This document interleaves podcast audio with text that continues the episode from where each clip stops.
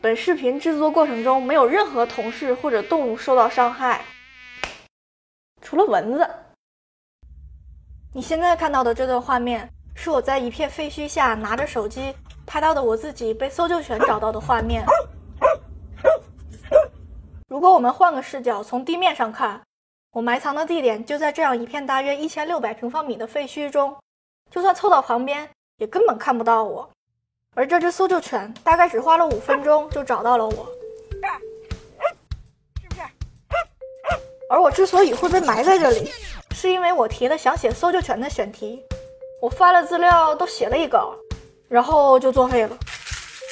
是因为觉得纸上谈兵没意思，还是想看看真实的搜救犬到底是怎么训练的？我们搜索后发现，北京就有一处全国知名的搜救犬培训基地——北京探索应急救援促进中心。他们是中国最早一批做搜救犬培训的机构，拥有丰富的实战经验。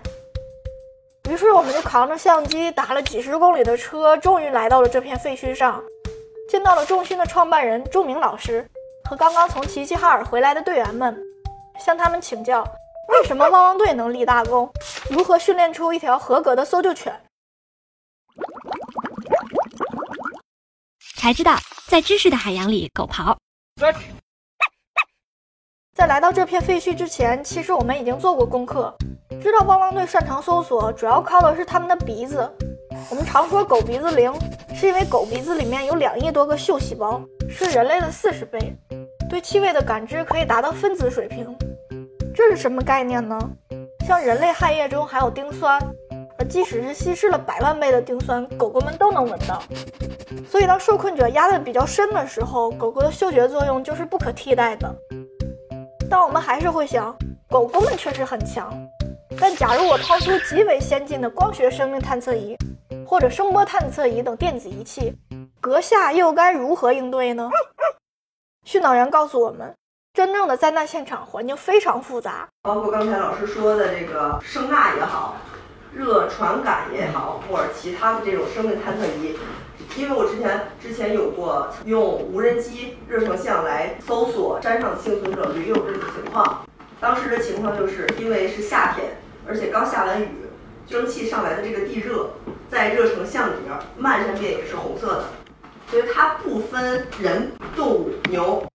靠声音的话，我们需要周围的机械全部停掉，我们需要周围人不能发出声音，你不能说。我们在我们在用机器，我知道你难过，但你先别哭。这种话就就算说出来，人家也做不到的。所以呃，这个是声音的也不可取。最最实际、最好用的还是我们的搜救犬。它对人类友好，它对人类忠诚，它对气味忠诚。只要你在这地底下，你只要你还活着，我就一定会找到你。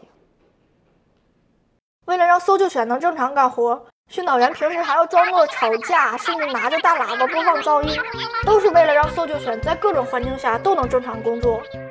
还有一点，不知道大家有没有注意到，搜救犬在工作的时候并没有牵绳，也没有穿鞋，这是因为现场环境非常复杂，对普通人来说都寸步难行。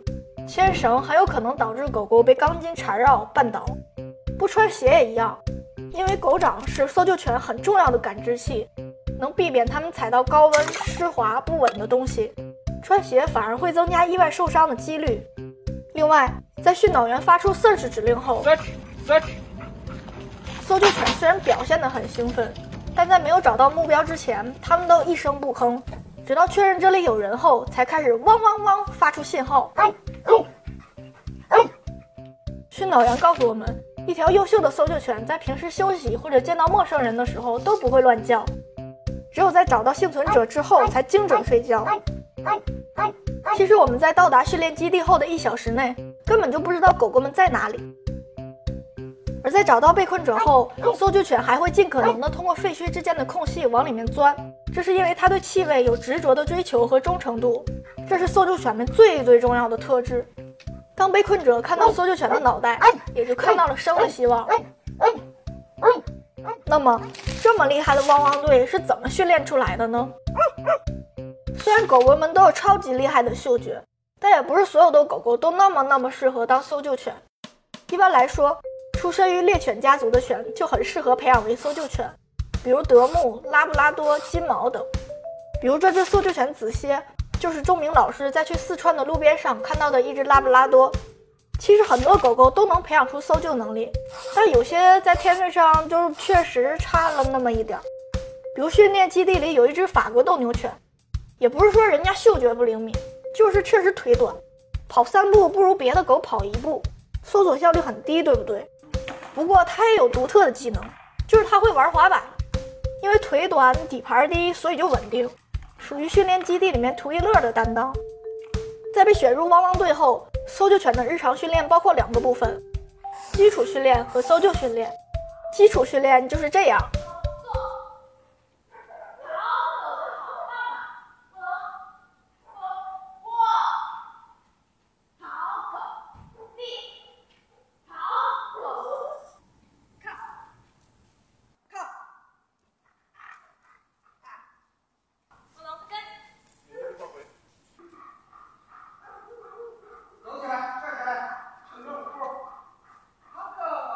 至于搜救训练，那就要转向这片充满了混凝土、木板、砖瓦、钢筋等建筑材料的废墟了。训导员告诉我们，搜救犬的搜救领域包括废墟、广域、追踪、寻迹、水域、雪崩六类。其中，在废墟中寻找幸存者属于无嗅源搜索，也就是狗狗之前并不认识你，要完全凭借人身上的汗液、荷尔蒙等气味去寻找幸存者，所以需要训导员一步一步地教会搜救犬。要从用眼睛搜索转向用鼻子搜索，比如训导员们一开始可能藏起来发出声音提示他们去找到训导员，然后再一步步加大难度，同时要给予奖励，目的就是要让他知道用鼻子去嗅闻人体气味这件事情是对的，直到他们能在废墟中准确的找到人为止。每次找到人之后，还要不遗余力的吹他们的彩虹屁。好的，宝贝，好狗狗啊，Good boy。在这个过程中，抗干扰能力的训练也很重要，因为就像之前说的，真实的搜救环境非常复杂。其实，在我们刚来到训练基地的时候，根本就没看到犬，只看到了这几只猫和一只兔子。它们并不是搜救犬的女朋友，虽然确实很像。顺便一说，这只猫也会搜索。当我躲进废墟后，它也很机灵地找到了我。但它们的真实身份其实是搜救犬的陪练。目的是训练搜救犬的抗干扰能力。狗狗们呢，它本身它就是一个，它就是一个动物。那么它会对这些奔跑中的小猫啊、小狗啊、小鸡啊、小兔子啊，它有本能的这种捕猎动力。在我们训练的过程中，我们就要克服它，让它知道你在灾难现场，你的任务是找到幸存者。很多狗，如果你没有经过这个脱敏训练，那么他一旦看到猫，他就和它一起就奔赴天涯海角了。跑一趟跟只查资料的感觉完全不同。如果不是实地探访，我们可能永远也不会知道这些细节。探访的感受就是要训练出一条真正具有实战能力的专业搜救犬，绝不是像一些综艺节目上展示的那么轻松愉悦。钟老师的废墟上牙子磕没了，而是需要训导员和狗狗们共同去经受长时间的艰苦训练。别的不说。光是像我这样带进护具躲进废墟中就绝不轻松，因为那下面就是蚊子的老巢，有特别特别多的蚊子。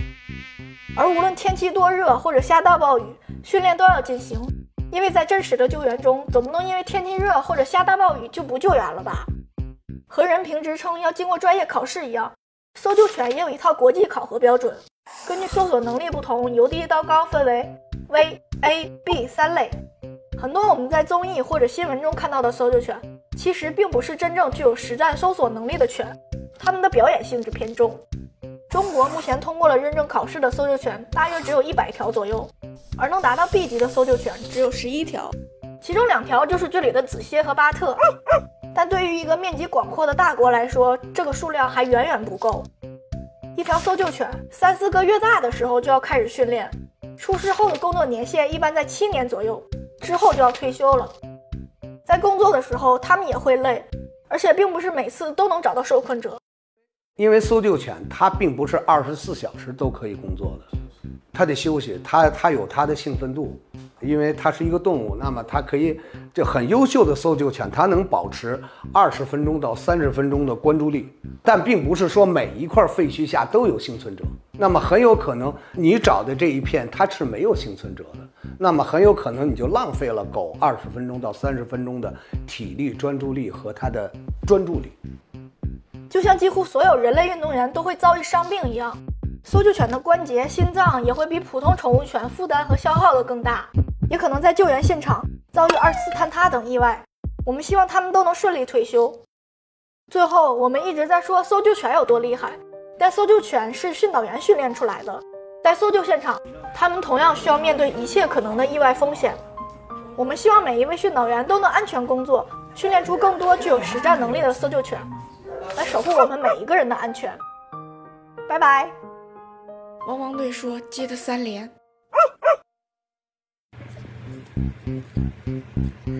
小伙，search，search，